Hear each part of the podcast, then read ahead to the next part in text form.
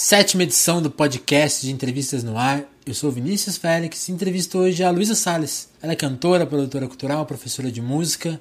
Eu convidei a Luísa aqui para falar sobre duas coisas. Primeiro, primeiro sobre a carreira musical dela, a carreira artística dela. Ela já está no terceiro disco solo. O mais recente é o Versos do Capitão, uma parceria com o compositor Pedro Carneiro Silva. A Luísa também tem uma série, uma websérie chamada Meninas do Brasil, onde ela viajou o país para viajou o país para apresentar o trabalho de diversas mulheres compositoras do nosso país. Também teve uma extensão na, desse projeto em Berlim, tudo muito interessante. Está um projeto de Facebook, YouTube. Mas também chamei a Luísa para falar, além dessas coisas artísticas que ela faz, essa produção artística, para falar sobre um texto dela que viralizou no Facebook, onde ela desmistificou a Lei Rouanet. É um texto onde a Luísa explica o processo, todo o processo de captação com clareza, né? Vai ponto a ponto, processo de captação, de onde o dinheiro realmente vem, para onde realmente vai, quais são os verdadeiros pontos críticos da lei. A, a Lei Rouanet tem problemas, mas geral, tem problemas sim, né? Mas a Lei Rouanet não dá milhões de graça para ninguém, como você talvez veja numa fake news aí. Então a, a, eu chamei a Luísa exatamente para essas duas coisas. A gente falar um pouco mais sobre esse texto que viralizou, mas também falar da carreira artística dela. Afinal, a Luísa é super experiente, tem uma vivência muito legal. Ela fez mestrado de música na Espanha, já, já se apresentou em Portugal, Espanha, Inglaterra, Alemanha, Estados Unidos, está trabalhando na Índia como professora de música agora. Então é uma pessoa que ela também tem experiência com campanhas de financiamento coletivo, estudou a fundo essa área. Então foi um papo muito legal com a Luísa que se você tá com.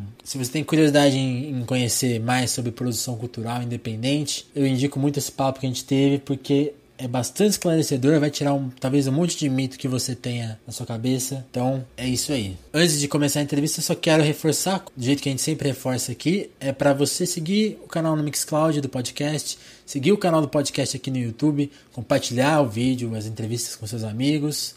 É, também seguir o canal, a gente segue aqui na campanha do canal para o canal ter 100 inscritos no YouTube. Nesse momento que eu estou gravando essa introdução já são 38 inscritos, então logo estaremos em 100, já ajuda a gente nessa área. E é isso aí, né? Será que eu estou esquecendo alguma coisa?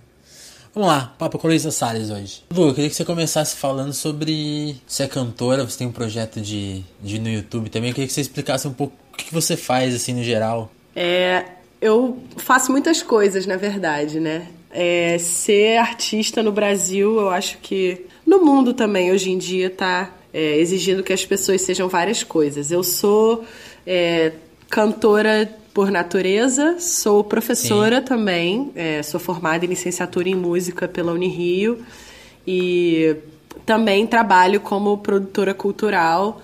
É, tenho uma produtora cultural no Rio de Janeiro e fiz alguns projetos, é, não só para YouTube, mas também para editais, enfim. Então já fiz algumas coisas diferentes, mas todas dentro da área da música. Entendi. Mas você começou como cantora, então? Isso. É, na verdade, eu comecei bem novinha estudando violino e. Com que idade você começou a estudar? Eu tinha oito anos. E aí eu pedi Legal. super um violino para os meus pais e tal, eles me deram. E eu cantava. Você no... queria te cortar, mas ah. Porque, porque um violino, né? É inusitado já, né? É, na verdade, minha mãe conta que estava ouvindo Vivaldi em casa um dia e eu, com cinco anos, perguntei, mãe, que barulhinho é esse? E aí ela falou, ah, minha filha, é um violino. E aí eu falei, ah, então eu quero tocar isso aí, tá? E aí eu insisti, eu insisti no violino, isso que foi mais louco, porque a conversa não morreu ali aos 5, 6 anos, né? Eu, eu, tentei até conseguir aos 8 anos. E aí. Entendi. Aí você começou a estudar. Isso. Aí quando eu entrei pra Unirio, eu já cantava em corais e grupos vocais. Eu comecei a ser mais incentivada pelos meus amigos a cantar. E, e aí comecei mais a minha carreira de cantora após a faculdade. Entendi. Isso isso é 2008, 2012, é por aí, né? É, eu terminei a faculdade em 2010, eu comecei a cantar a partir de 2008, 2009. E o meu primeiro disco eu lancei em 2012. Que é o Breve Leveza, né? Isso. E, e nesse, nesse período você já trabalhava com produção cultural ou, ou, ou isso foi, meio, como você estava comentando, né? Uma exigência para poder manter as, a carreira de cantora? Como que a, a parte de de produtora veio para você? Ou você já fazia isso Na, naquela época? A parte de a vida de produtora veio com a necessidade mesmo, porque eu queria realizar projetos e, enfim, gravar disco, fazer turnê, realizar shows. E eu não encontrei quem me auxiliasse, quem me apoiasse, algum produtor que entrasse nessa comigo. E também não tinha a grana para contratar um produtor, né? E aí eu Sim. fui aprendendo, fazendo. Depois acabei fazendo alguns cursos de curta duração. Até no Rio Criativo, no Rio de Janeiro, é, era um espaço da prefeitura é, até recentemente eu não tenho acompanhado o trabalho deles agora, mas onde existe, existe um espaço de incubadora de empresas é, da área da economia criativa e diversos cursos, cursos gratuitos, inclusive consultoria gratuita. E, e aí eu fui fazendo pequenos cursos e a experiência também foi me, me ensinando como fazer, exatamente. Então aí em 2012 você lançou seu primeiro CD e em 2015 você já faz um disco com crowdfunding, né?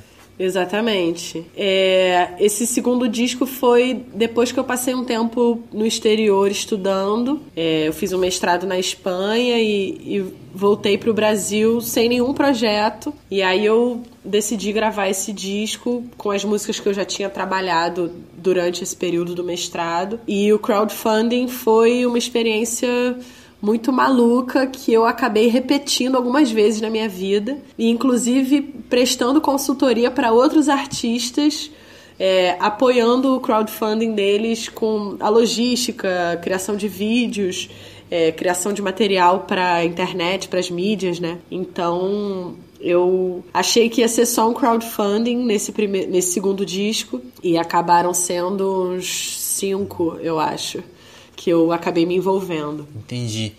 E a experiência de crowdfunding você estudou? Você foi. Como que foi? Porque aqui no podcast eu entrevistei o Thales Cabral, que ele também fez crowdfunding. Uhum. E ele, e ele, e ele nessa entrevista ele comentou muito sobre que ele teve você tá ali fazendo suas músicas, de repente você tem que aprender sobre marketing, sobre detalhes de uma campanha, né? Porque uma campanha para fracassar tem várias pequenas coisas que a gente, que a gente não sabe, né? Sim. Você chegou, você chegou a estudar isso? Como ou não? Como, como que foi o seu envolvimento com crowdfunding depois do seu, da sua experiência? É, eu percebi muita coisa mudar é, ao longo das campanhas que eu fiz.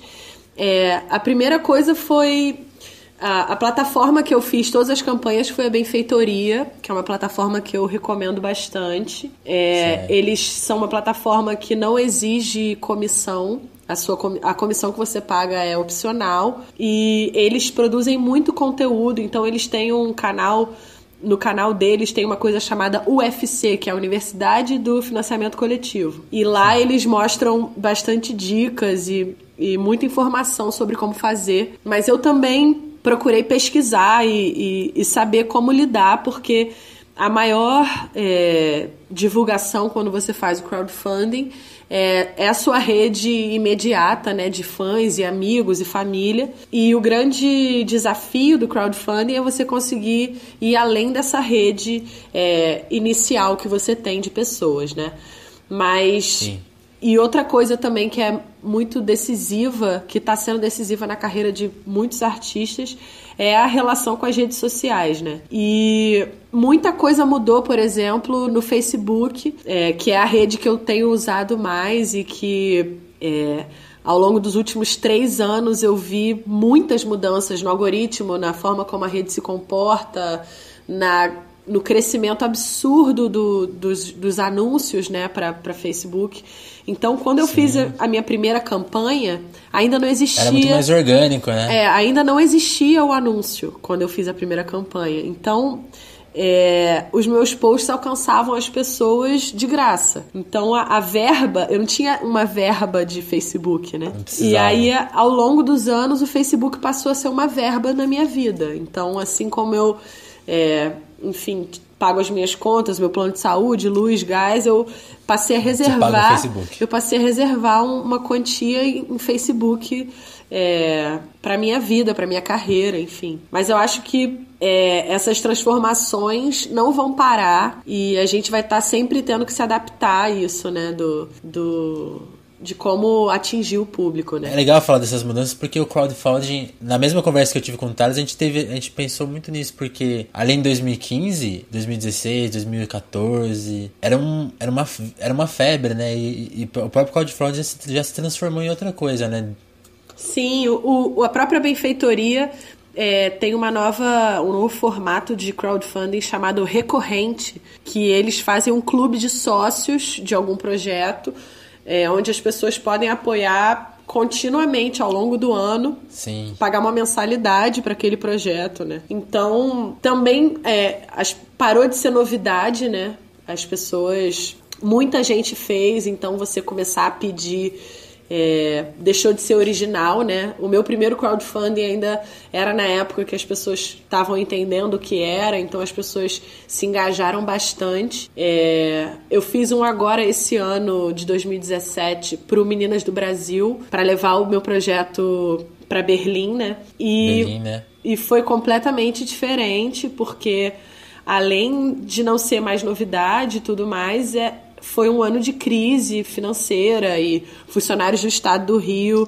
é, sem receber salário é, durante meses, né? Então foi uma situação muito complicada de, de pedir dinheiro, mas ainda assim eu, eu consegui o apoio das pessoas e consegui realizar o projeto. Mas é, uma, é um exercício de humildade, eu acho, para o artista, você se colocar num lugar é, onde você está pedindo dinheiro não porque você é menor do que ninguém, nem porque você não conseguiu por conta própria, mas você está ali colocando seu trabalho à venda é, num novo formato, né? E eu acho muito interessante para também colocar a responsabilidade no público, né? As pessoas é, não pensam o quanto custa fazer arte, o quanto custa um produto artístico e um livro, um CD, uma peça de teatro e tudo isso tem um custo de produção, né? E eu acho que engajar o público no investimento, nos custos de produção, não só no, em pagar o, o ingresso no final, mas a pessoa ter Sim. a chance de acompanhar esses custos e entender o que, que se passa por trás de uma produção, eu acho que é muito importante, assim como é, educação para a cultura, assim. Inclusive ajuda a gente a entender o, que, o, o quanto o poder econômico é, é fundamento que você, o que, o que chega a você sem, sem você pedir, né? Sim, sim. Diz muito sobre isso, né? Sim. Agora que você queria que você falasse muito sobre esse mestrado seu na Espanha, porque ele você foi a primeira brasileira a se formar nessa, nesse. fazer isso, né? Sim. O que, que, que, que, foi esse mestrado? Explica pra gente. É, foi um mestrado na Berklee College of Music, no campus que eles têm em Valência.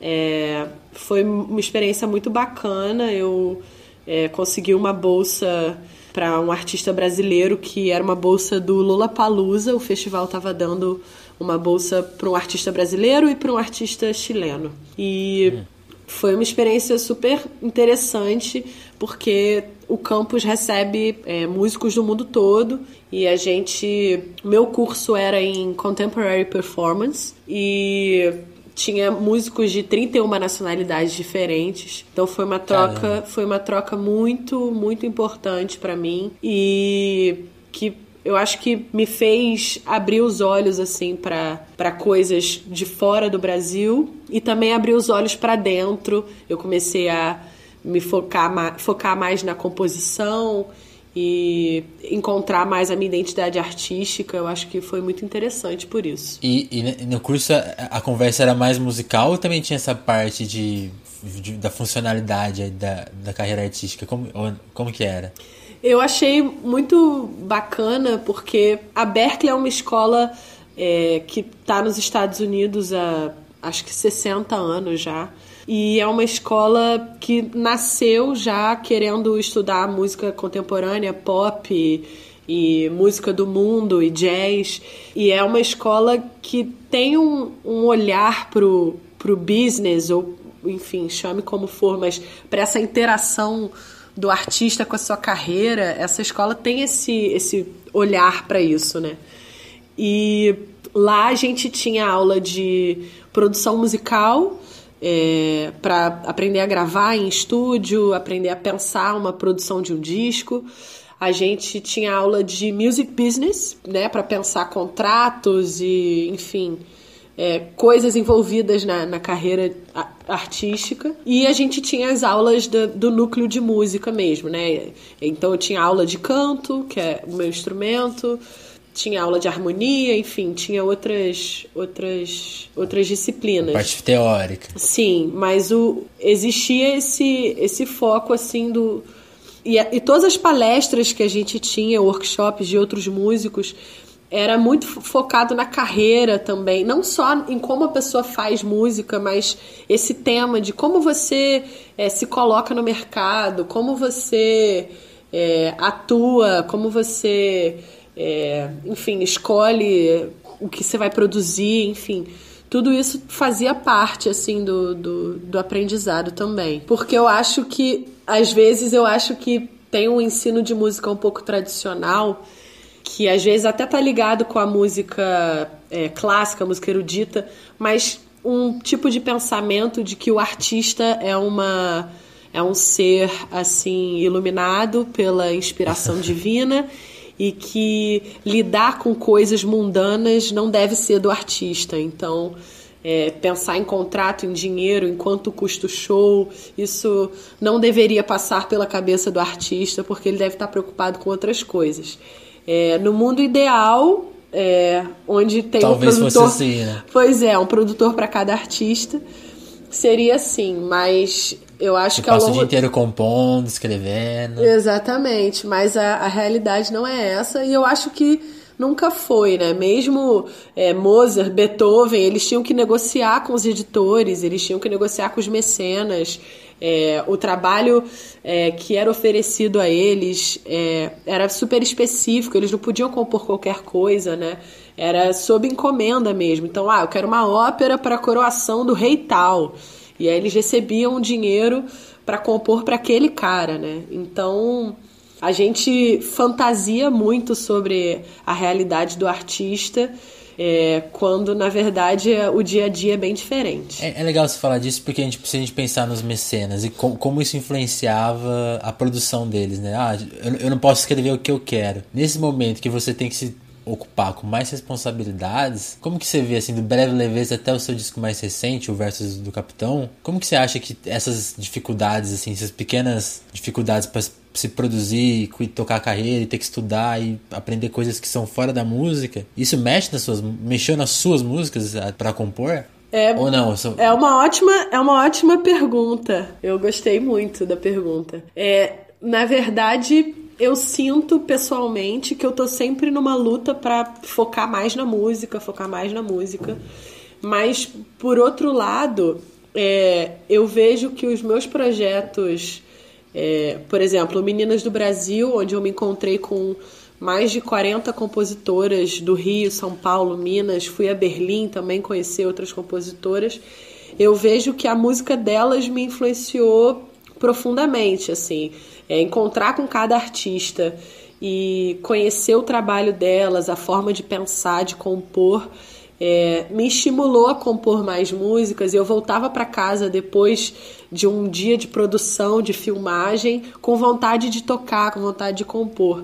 Então, é, por um lado, Meninas do Brasil é um projeto onde eu me coloco como uma produtora, uma produtora executiva. Apresentadora, entrevista. É, e, mas que influencia profundamente a minha música, né? Então, eu também eu tenho essa característica de não ser uma pessoa especialista, né? Eu sou, eu sou uma pessoa generalista. Eu gosto de fazer várias, um pouquinho de várias coisas e isso me interessa Sim. bastante. E eu acho que qualquer coisa que a gente vive é, acaba voltando para a música e acaba influenciando a gente de novo. Então, eu acho que é tudo lucro. Eu acho que tudo vale a pena. Então é legal a gente falar. Agora você tocou no assunto Meninas do Brasil. A gente falar dessa websérie que você começou em 2015, né? Isso. E foi... já tem. E há três anos você está tocando esse projeto, né? Ano passado você foi gravar em Berlim. Explica toda, todo o processo do, do Meninas do Brasil, que envolve o edital também do Itaú Cultural, né? O Meninas é o meu xodó, assim. É, a, a ideia nasceu logo depois que eu voltei do mestrado, gravei o segundo disco e eu queria encontrar com as compositoras que eram como eu, assim, independentes e tal, é, mais ou menos da mesma idade, né? da mesma geração. E eu tava curiosa, assim, de saber quem eram as outras, porque eu tava lançando um disco com mais composições minhas, é, me sentindo exposta, assim, eu queria encontrar apoio, assim, nessas outras artistas.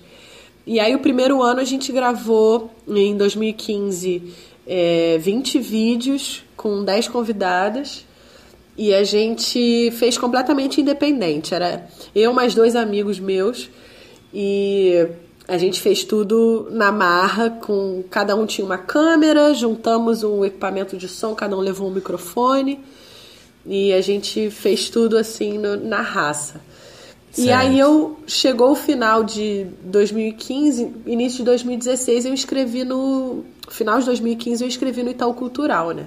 E quando eu vi o nome do projeto entre os selecionados, assim, eu quase tive um treco, porque porque é, eram 12 mil inscritos e 100 passaram, né? Então é um, é um vestibular e tanto, né? Muito. E, e aí isso abriu uma outra possibilidade para o projeto, porque a gente pôde viajar com, com orçamento agora, né? Eu, eu e os meus dois amigos nos juntamos a, a uma equipe de uma produtora de vídeo de verdade, a do Rio Filmes, e a gente é, foi para Minas, viajou, foi né? para São Paulo, exatamente. E aí a gente lançou 48 vídeos com 24 convidadas. É, o projeto duplicou de tamanho e, e cresceu, enfim, em abrangência. E aí foi uma experiência muito especial, assim. É, o, os encontros que eu tive com as artistas foram muito bacanas e muito inspiradores e tem muita mulher incrível fazendo música incrível no Brasil. E aí quando eu já estava quase chegando no final das, dessa segunda temporada, em 2017, surgiu a oportunidade de filmar em Berlim através de um amigo é, cineasta que estava no Brasil e falou: "Vamos para Berlim, vamos embora". Eu comprei a passagem de avião primeiro e depois fiz o crowdfunding. Então foi completamente na loucura. Comprei no cartão de crédito sem saber com que fundos pagaria. E Tranquilo. sobrevivemos a mais essa, né? E aí, por agora, já lancei todos os vídeos do projeto e por agora eu tô pensando para onde vamos. Talvez eu faça alguma coisa aqui na Índia, não tenho muita certeza. E, e é isso. Antes da gente falar da Índia, eu queria muito que você falasse uma, uma coisa que eu acho muito legal do Meninas do Brasil, que assistindo os vídeos, você até encontra, se você quem acompanha música, quem acompanha o mercado independente, às vezes encontra uma, uma artista que já conhece, mas boa parte do projeto é, é falando com meninas e compositoras, quer dizer, meninas e compositoras que estão como você, como você bem falou, né, pessoa que que tem uma característica das, que é da sua, sua idade, que é jovem, tem algum, de, poucos discos ainda, é independente. Como que você, vocês pesquis, fizeram essa pesquisa de ir desvendando nomes que ninguém achou ainda? Pois é, essa, essa coisa dos nomes que ninguém achou na internet é muito doida porque é, existe um nicho. pesquisa, né? É, existe um nicho que achou aqueles nomes, né? Então, é, eu acho que o grande público não achou, mas são todas essas artistas estão é, trabalhando, fazendo show, lançando projetos e tem um público e algumas têm um público mai, maior, mais consolidado, como a Socorro Lira, que é a artista mais consolidada, assim, eu acho que a gente entrevistou, que tem muitos anos de carreira, mais de 10 discos lançados, enfim. E ainda é um nome desconhecido do grande público, né? Então, esse universo da música independente. Tempo, né? É, o, o, universo da música independente eu acho ele muito curioso, porque estão se formando esses nichos, né? Onde algumas pessoas são super conhecidas por um grupo de, de pessoas e completamente desconhecidas por outras, né? E Sim. essa pesquisa eu acho que para mim foi muito natural porque eu tô envolvida com esse meio da música independente, talvez, e, e esses nomes foram chegando para mim. Muita gente me escreveu na página, é, vieram sugestões de outras cantoras que já tinham participado do projeto, então é, foi uma pesquisa super natural e eu adorava fazer a pesquisa, assim, sentar, ouvir o, o trabalho e, e escrever para a pessoa e falar: Poxa, adorei seu trabalho, você quer participar do projeto? Era sempre uma descoberta super bacana. E, e ver que elas ficavam felizes também, super topavam participar. Então, para mim, a pesquisa acho que foi o mais fácil. E aí, de repente, como você falou, você está tá na Índia, né? Que trabalho que você está fazendo aí? Você já foi para aí a primeira vez em 2016 e o que você está fazendo aí agora, esse ano? Eu tô ensinando numa escola de música chamada Global Music Institute, que é a primeira escola da Índia a fazer parte da rede da Berkeley, que é essa uh, escola onde eu estudei. Onde você mestrado. fez a mestrada, né? Exatamente. E é uma escola pioneira aqui que ensina é, música contemporânea, é, pop, jazz, funk, soul, é, enfim, todos os estilos é, contemporâneos. Também estou ensinando música brasileira para aqueles que se inscrevem na minha eletiva de música brasileira. Que legal. E, e também dou aula, enfim, de teoria, harmonia, percepção. E é uma escola que faz um trabalho super bacana e eu tô aqui desde setembro do ano passado e fico até abril desse ano e depois daqui temos outros planos. E, e a sua turma aí é que pessoal que está cursando assim, qual que é a idade? Como, como que é essa as pessoas que você tem, pessoal que é? Explica assim melhor pra gente. É, os alunos aqui da escola têm entre 18 e 25 anos, mais ou menos.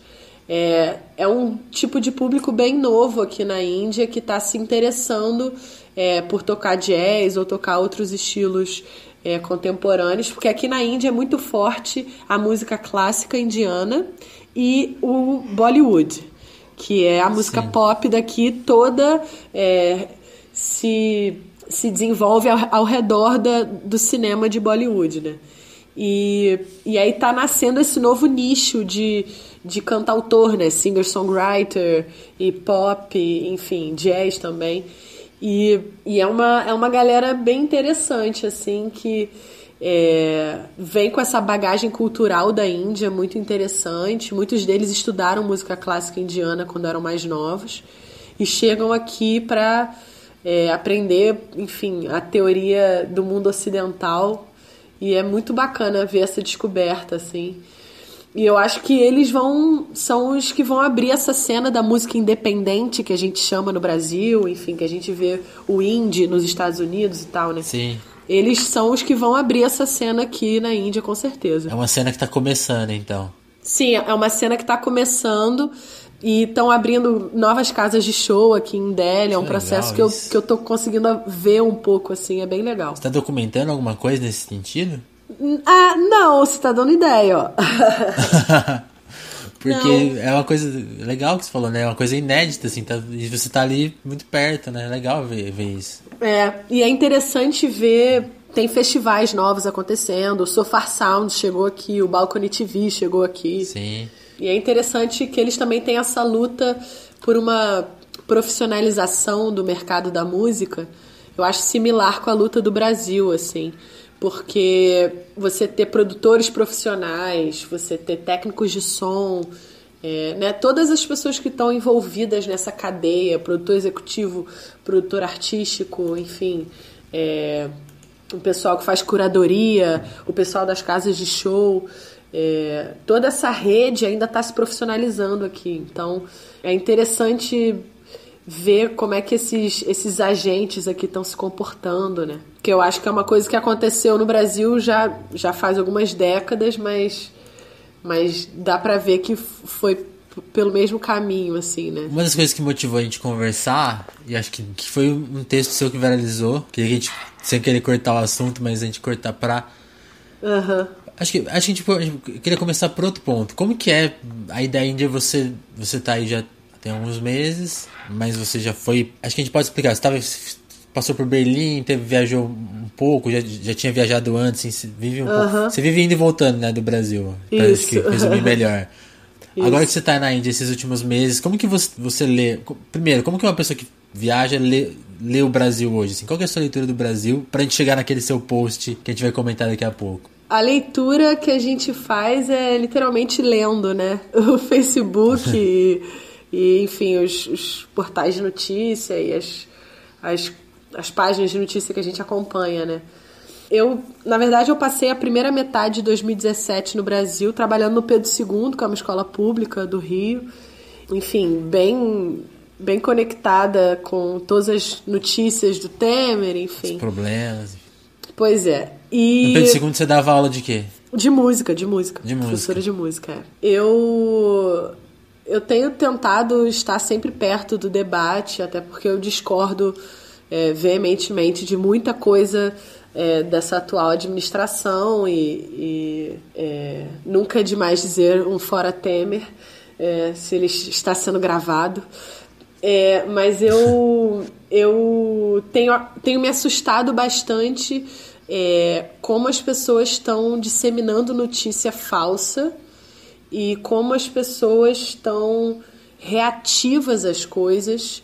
É, então, tem uma efervescência que eu acho que é riquíssima ao mesmo tempo. É, é tipo uma combinação explosiva, assim, né? Acho que De as, coisa as, ruim, né? Tem, mas aí é que tá. Eu acho que tem uma efervescência de coisa boa também, porque as pessoas, é, enfim, que querem continuar produzindo arte estão é, lutando por isso, estão estão se, se manifestando, estão se colocando e, e eu acho que disso tomara que surja uma uma lucidez maior no, no país depois desse embate todo, né? Eu acho que o embate é importante, eu acho importante a gente ouvir as pessoas Legal. que discordam e as pessoas que é, pensam diferente, mas também não é vociferando, não é xingando, enfim. E aí o, o, o post surgiu disso. Eu estava sentada aqui acompanhando, como sempre, os debates no Brasil. Então acompanhei o, o debate sobre a, a orquestra do Hermeto, que não tinha mulher e tal. É, acompanhei vários, vários debates assim online. E aí eu, eu vi alguém postar: Pablo Vitar recebe 5 milhões da Lei Rouanet. Uma foto dele. E aí, dela, né? E eu, eu, eu fiquei assim, muito chateada, porque esse assunto da Lei Rouanet é recorrente.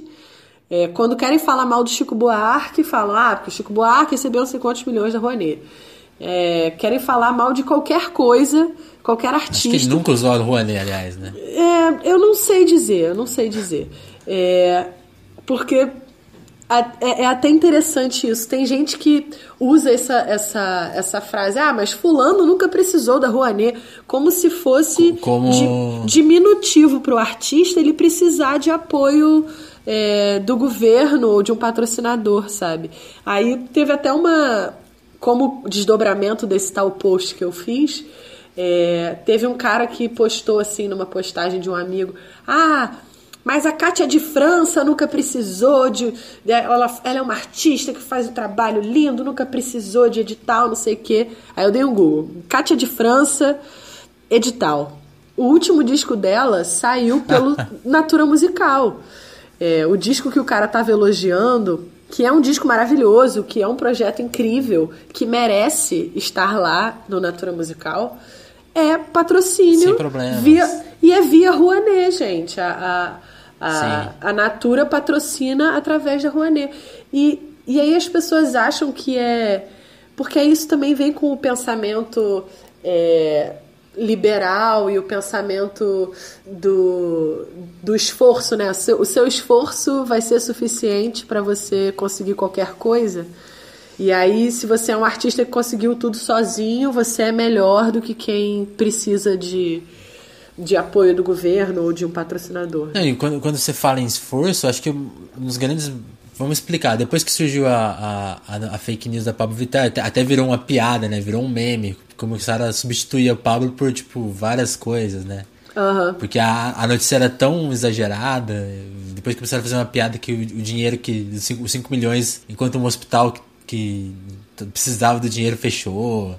Uhum. Começaram a inventar vários absurdos, virou, até virar uma piada, né? E o seu texto ele é muito fala, explicando, porque aí, para quem não viu ainda, a Luísa foi, foi pro Facebook e escreveu um texto detalhando que a, a Rouanet, né? Como que é o processo para você como, uhum. como que a lei não dá dinheiro para ninguém a, a troco assim, é de não é Não é um patrocínio direto do governo, né? Sim. Né? Não é fomento direto. Não é o governo influenciando que ele quer patrocinar. É, são produtores que vão lá buscar, tem todo um trabalho de produzir a planilha, depois ir atrás do patrocinador, que vai poder usar a lei de incentivo. Então, esse texto viralizou de tal forma, porque é, é isso que você falou, né? Eu, eu fui encontrar o texto, nem, nem pelo seu Facebook. As pessoas começaram a copiar ele uhum. e só te citar lá no final, tipo, ó ah, compartilhei esse texto da Luísa Salles. Aí, tipo, nem, nem era o seu link mais. E, só no seu link já tem 7 mil, mais de 7 mil compartilhamentos. E o meu disco que é bom mesmo, ninguém compartilha.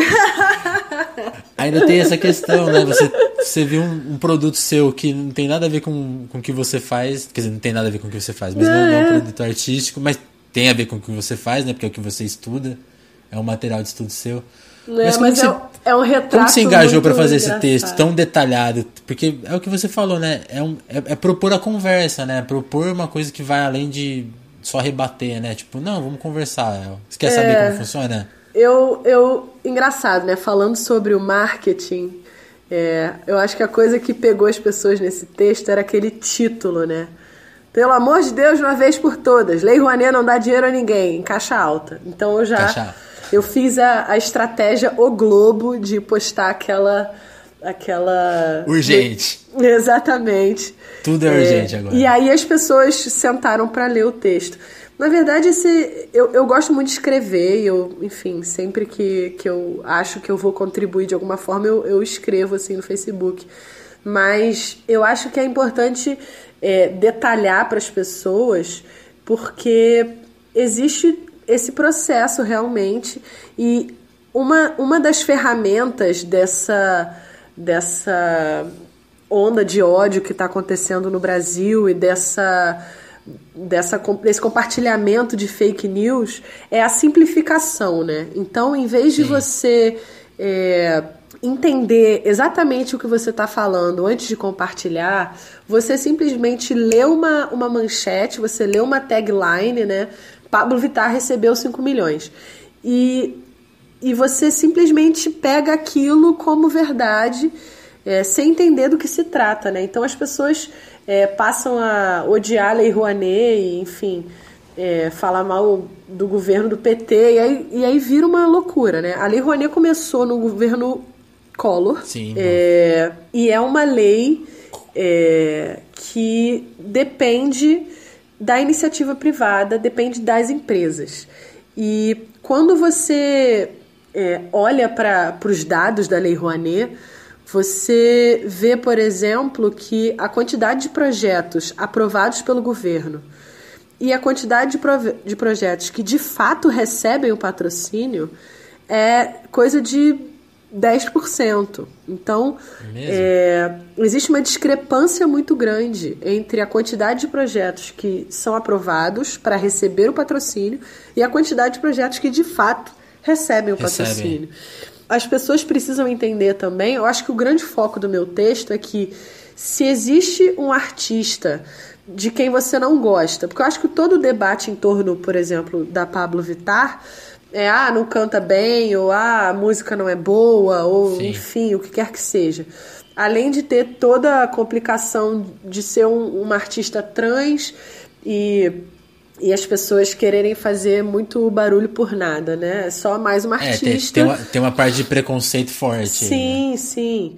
Então, as, se você vê um artista que você não gosta sendo patrocinado, quem escolheu aquele, aquele projeto para ganhar o dinheiro foi a empresa. Não foi o governo. O governo Sim. aprovou para que aquele projeto pudesse receber o dinheiro. Mas eu posso ter 2 milhões de reais aprovados no projeto.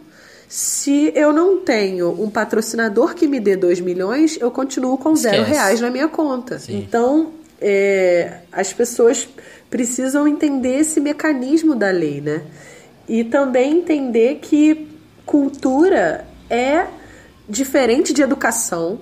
As pessoas falam isso, ah, não, porque tem que investir tudo em educação. Cultura é diferente de educação. São áreas diferentes é, do planejamento de um país, de, de você pensar um projeto de governo. A cultura tem a ver com identidade nacional, tem a ver com preservação de tradição, tem a ver com criação de novas coisas. A cultura ela é muito vasta. Então, a Lei Rouanet, ela não só beneficia projetos é, de shows na praia ou de trazer o Cirque du Soleil para o Brasil, o que também é uma coisa importante porque... Faz parte, né? Exatamente. Eu, eu acho que todas as coisas são importantes porque todas as coisas têm uma função diferente. Então, se a Lei Rouanet é, patrocina um projeto da Cátia de França é, que está resgatando música tradicional do interior do Brasil, ou se traz o Cirque du Soleil para o Brasil, para as pessoas que não podem ir ao exterior ver o Cirque du Soleil, verem o Cirque du Soleil aqui, eu acho que é, as duas coisas são igualmente importantes. E, e eu acho que a gente precisa é, ter em mente que a cultura também é muito vasta, né? Ela tem literatura, tem cinema, tem teatro, tem dança, tem música, tem poesia. Então a, a, a, a gente se limita muito né, quando pensa é, nas, nas possibilidades, por exemplo, da Lei Rouanet. Né? A gente pensa, ah, é um show, é um disco, mas tem muita coisa que cabe aí, né? E, e, além da Lei Rouanet, tem outras leis de incentivo, né? Sim. Tem um mundo que funciona, né? Não, as pessoas focam né, nessa. Num, num, num, na Lei Rouanet e. Ah, isso aqui tá errado. E tudo. tudo e, e, e, aí passa para ler que tudo, tudo que vem de edital, tudo que vem dessa, desse, dessa forma de fomento é errada, né? Começa... Sim, sim. E tem os fundos setoriais, tem fundo setorial do audiovisual, tem a Ancine, sim. tem a Funarte, tem. É um é um, é um mundo de coisas que eu acho que são uma vitória é, para a classe artística do Brasil ter tantos mecanismos funcionando. Eles funcionam magicamente, maravilhosamente? Claro que não. Esses mecanismos eles precisam de muito muito Ser trabalho cuidados, né? ainda, é. sim, de fiscalização. E aí as pessoas também falam isso para mim. Ah, mas a Lei Rouanet abre espaço para eu fazer um caixa 2 com um evento falso, para eu superfaturar o meu evento. Eu falei, cara, o criminoso ele o criminoso não faz parte da lei a lei não cria o criminoso né o, o, o, criminoso ele vai dar o jeito de burlar qualquer lei que exista então é, quando você falar. Não é exclusividade da Rouanet, né? E, e, exatamente. Ser fraudada, não é exclusividade. E aí, ou você pune, fiscaliza e pune, ou nada feito, sabe? Então, as pessoas. Você fala, ah, mas a lei Rouanet permite o caixa 2. Aí é, é, é, muito complicado, né? As, as pessoas. É, acaba o argumento, né? Enfim, Quando você falou de, da, da, diferença de cultura e educação, eu acho que é um ponto muito importante do seu texto, porque, ok, explicada a lei, que ela não tira dinheiro exatamente, não é o governo gastando é, de maneira irresponsável, são empresas utilizando uma lei de fomento para descontarem do imposto em forma de patrocínio, na maioria das vezes.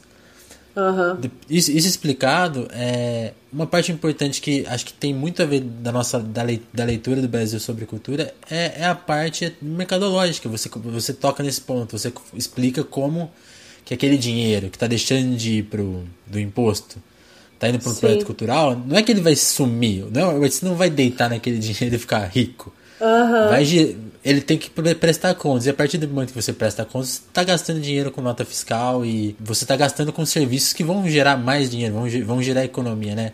Tem um processo Sim. que a área cultural move de arrecadação de imposto. Você é importante Sim, falar isso, e de, né? E de geração de emprego, né? Quando você faz é, isenção fiscal, por exemplo, o Estado do Rio em plena crise é, aprova uma isenção fiscal bilionária para a Ambev.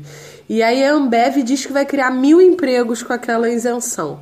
Aí eu vi uma, uma, uma reportagem que fazia um cálculo que cada emprego daquele é, na fábrica da Ambev no estado do Rio estava custando milhões o um emprego. Então é uma, é uma coisa que não se, não se justifica em si, né? Porque geralmente o, que se diz. Não paga conta. É, o, o governo diz que dá isenção fiscal para que haja geração de emprego, para que haja estímulo à economia. E eu vejo que na Rouanet isso é possível. Eu vejo, é, enfim, eu vejo que gira uma, uma, uma área da cultura, enfim, teatros. Você impacta tantas pessoas, existem tantas pessoas nessa cadeia produtiva. É, enfim, a gráfica que vai imprimir o cartaz, a transportadora que vai carregar os equipamentos, a empresa que vai alugar os equipamentos, os técnicos de montagem, os técnicos de luz, de som, é, o maquiador, o figurinista, a pessoa que vai costurar o figurino, enfim. É tanta gente envolvida vai no longe, projeto. Né? É. E eu acho que, que você colocar 4% do imposto de uma empresa é, de volta no mercado, eu acho que é a mesma coisa que pagar imposto, na verdade. Se você coloca de volta para o mercado e aquece o mercado e coloca as pessoas em atividade e gera emprego, eu acho que é tão bom quanto pagar imposto. É, é o... e, e, e, se a gente reclama tanto da corrupção, se a gente reclama tanto, da, se as pessoas reclamam tanto da corrupção, descentralizar a forma que isso é, é, é uma forma até de combater, se você for ver, porque você tá descentraliza, né? Tipo, sim, aquele 4% sim. não vai não vai direto pro governo, vai para várias pessoas. Ah, pode ser mal usado, mas bem usado, Sim, é, o, o, a, a questão também do imposto é, é, complexa, porque eu sei que existem pessoas que são absolutamente contra ah, a cobrança de imposto, é, e as pessoas que são a favor concordam que deveria ser fiscalizado e punido e bem utilizado e né? Então tudo volta para a mesma questão né? É, da, de como lidar com a corrupção de como é, conter essa essa manipulação das leis como conter é, o mau uso do dinheiro público, né? É, não, é imposto, acho que é, é realmente é o que você falou mesmo, é outra discussão, mas... É exatamente. Mas pra gente, pra gente falar do seu texto, você fala de um problema de estrutura e também, também fala de uma questão legal que é, quando você fala do projeto no exterior, ele é muito elogiado.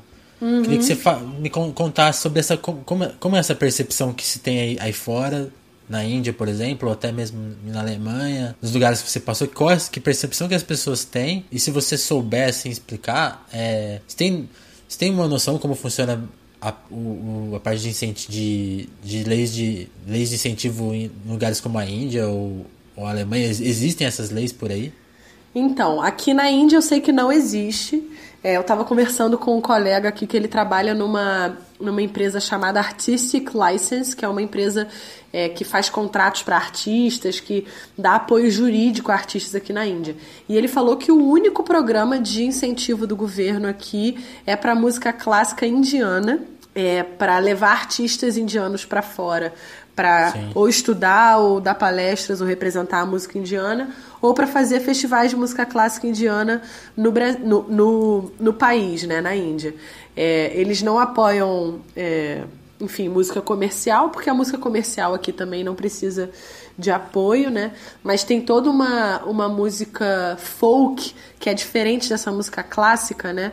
Que fica é, preterida. Que é, que fica também preterida, que tem coisas morrendo aqui, tem tradições morrendo. E quando eu expliquei para esse meu amigo, ah, porque aqui no Brasil você escreve seu projeto e você ganha um patrocínio e tal, ele ficou, gente, isso é uma evolução tremenda tal. E aí, quando a gente olha para a Europa, né, os meus, os meus amigos que vivem na Europa, meus colegas músicos, eu tenho uma, uma conhecida que inclusive fez parte lá do Meninas de Berlim. Ela tem uma banda, ela é austríaca e ela Sim. gira o mundo inteiro com apoio da embaixada austríaca. Ela tem uma, uma bolsa da embaixada que é, paga ela para representar a Áustria em vários países do mundo, é, levando a música dela. E muitos outros artistas. É, eu sei que Berlim tem vários projetos de, de apoio, de fomento, de para gravar clipe, para fazer show, para fazer turnê. É, eu sei que a Europa tem muitas é, oportunidades de financiamento, de residência artística. É, lá é uma coisa normal, assim. É, inclusive, artista ganhar bolsa do governo para desenvolver um projeto que nem sabe o que é. Falar, ah, eu preciso de 12 meses para experimentar um negócio aqui. Para descobrir o cara vai lá. Fazer. Exatamente, o cara vai lá e faz. E aí imagina, o... imagina isso no Brasil. pois é. E aí o, o, o que. Isso seria legal, fico... hein? Seria demais. É, existem é, é algumas residências, legal. existem algumas residências artísticas bacanas no Brasil também. É, eu acho que o, o que eu vejo é que o Brasil já evoluiu muito. E a gente, principalmente estando aqui na Índia, vendo como o buraco é mais embaixo aqui, é, a gente tem que lutar pelo que a gente já conquistou. É, a gente perder é, certas coisas, é, certas conquistas, né? Enfim, até reforma trabalhista, tudo isso tá, tá conectado, né? É, é, muito é muito preocupante para mim assim porque como eu já vi a Índia que é um país super pobre que tá, também está nessa nesse clima de desenvolvimento tem uma área tecnológica fortíssima aqui é, eles têm pessoas é, um, um, potencial humano super capacitado, assim. É, mas é muita pobreza aqui. Eu vejo pobreza que eu nunca vi no Brasil, assim. E a gente... É, e, e, ao mesmo tempo eu ter tido a oportunidade de viver na Europa e ver como é a vida lá. E aí também conhecer o Brasil, eu vejo que o Brasil não é tão ruim quanto as pessoas querem pensar. Porque existe esse complexo de não, porque a Europa é muito melhor, porque a gente Claro que a gente vai se comparar com o que é melhor do que a gente, né? Mas o lugar onde a gente tá, é, eu acho que é. Merece cuidado e. Sim, merece, Sim. merece investimento para que, se, no mínimo, se permaneça onde já se chegou, sabe?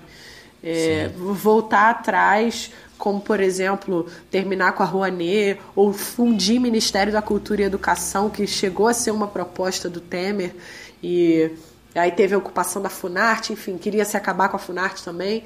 É, tudo isso são propostas terríveis, assim. Eu acho que a gente tem que. E, e, tem, e tem uma estratégia terrível, né? Porque essas coisas acontecem de uma, de uma forma tão apressada e. que você nem, nem, nem percebe que está acontecendo, né? Tipo, você nem consegue notar todos os problemas que estão acontecendo. Sim, são muitos problemas ao mesmo tempo. E ao mesmo tempo, é, a gente olhar para a nação líder do mundo, né, os Estados Unidos, com aquele presidente também da, daquele é. jeito absurdo, né? Então é um momento de, de resistência, assim, eu acho, é, na cultura e, enfim, eu acho que em todas as áreas da vida, mas principalmente a galera da cultura tem que resistir com muita fé, muita muita coragem agora. Pra gente ir, caminhando nossa conversa mais pro, pro final, a gente tá por até questão de tempo. Queria que você fa... se você, você me passou algumas dicas de, de link, eu, eu fui pesquisar no site do Ministério da Cultura tem se resta alguma dúvida para alguém nesse assunto tem lá várias se, você tiver dicas assim de leitura queria que você compartilhasse isso agora assim para quem quer falando falando em geral sobre não só sobre lei de incentivo mas até sobre leituras que você fez para estudar crowdfunding, estudar questões de carreira para quiser se interessar mais, entender como o mercado está funcionando atualmente, porque essas, as leis são importantes, porque legal. Olha, eu acho que a internet é uma dádiva, sabendo utilizá-la com com prudência, sabendo ler as coisas certas, tendo paciência, né? É, eu sempre procuro ir na, nas fontes mais confiáveis, assim. Então, é, eu, claro que para leitura sobre a Lei Rouanet, nada melhor do que ir ao site do Ministério da Cultura. Existe uma coisa chamada Portal da Transparência, onde estão todos os valores de tudo que foi gasto, todos os projetos que receberam dinheiro, quanto receberam. Você pode acompanhar. Se esse é um assunto que te toca, que te revolta ou que te, é, te estimula de alguma forma, é, acompanhe de perto, né? Eu acho que isso é importante. É, existem Sobre carreira independente, sobre ser artista, existem milhares de fontes. É, se você quer fazer um crowdfunding, eu sugiro a Benfeitoria, benfeitoria.com. Eles têm lá a UFC, Universidade do Financiamento Coletivo. Se você quiser fazer um financiamento coletivo, dá uma olhada no material deles, é muito bacana e ensina bastante coisa. É, sobre editais, eu sugiro que vocês acompanhem o Prosas. É um portal chamado Prosas que tem editais não só para a área da cultura, mas também para saúde mental, para esporte, é, enfim, muitos tipos de editais Legal. diferentes. E eles têm uma notificação do, do, do portal que você recebe por e-mail os projetos que são da sua área. Então você pode ficar sempre ligado nos editais que estão abrindo. E eu acho uma plataforma super útil. E sobre material de independente, assim, eu lembro que eu li uma. Tem umas cartilhas do CD Baby, que é um, um site de distribuição de música, que são muito legais. É, CD Baby. É, eles têm umas cartilhas em PDF que você pode baixar no site é, e, e aprender bastante assim sobre sobre, enfim, sobre carreira, sobre gerenciamento. E deixa só eu dar uma. aproveitar que estamos online, deixa eu dar Sim. uma pesquisada aqui no Rio Criativo. Deixa eu ver se eles ainda estão em atividade. Estamos online. Ribeirão Rio... Preto é Brasil Índia. Rio Criativo, o maior portal de economia criativa do Brasil. É uma incubadora. Ele tá rolando, gente. Que ótimo. Então, eles têm um espaço de coworking, eles têm um mapeamento da indústria criativa no Brasil, eles têm, enfim, muita coisa bacana, eles têm uma incubadora de empresas. E dentro do site do Rio Criativo tem um monte de cursos que vocês podem fazer de graça, pelo menos no Rio, né? Eu não sei quais são, se eles dão cursos online também. É, mas o Rio Criativo é uma boa, é uma boa fonte de, de inspiração. Eu acho Legal. que é isso. Se alguém quiser me escrever, luisasalesrangel.gmail.com Estamos aí. Mas e... antes eu quero que você comente também. Você reclamou com justiça que o seu texto da Lei Rouanet viralizou. Você queria que seus projetos também viralizassem igual. Então eu queria que você do, do Meninas e falasse dos seus discos, onde que o pessoal encontra, quais trabalhos que você tem. Acho até, até, acho até legal a gente falar que você, por exemplo, no Spotify, são dois perfis, ó. Você encontra Luísa Salles solo, e aí você encontra os dois primeiros discos dela, e depois Luiz e Pedro você encontra o último solo dela, que é o mais recente, né? Isso. Ah, você já falou tudo. Tá no Spotify, tá no Apple Music, tá no YouTube. É, tá no nosso site também, www.luisasales.com.br. É, meus três discos vocês podem ouvir. Também tá no SoundCloud. Eu tô em todas as, as plataformas: é, Facebook, Instagram. É, Luísa Salles Oficial, estarei lá. E o Meninas do Brasil também está no YouTube, na íntegra, está no Facebook na íntegra. E o nosso, o nosso nome é Meninas do Brasil Music. Estamos no Instagram e no Facebook também com esse nome. Legal.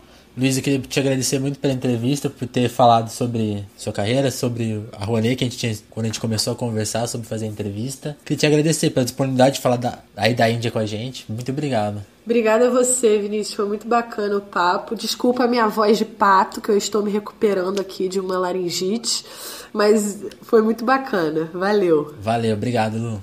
Tchau, tchau.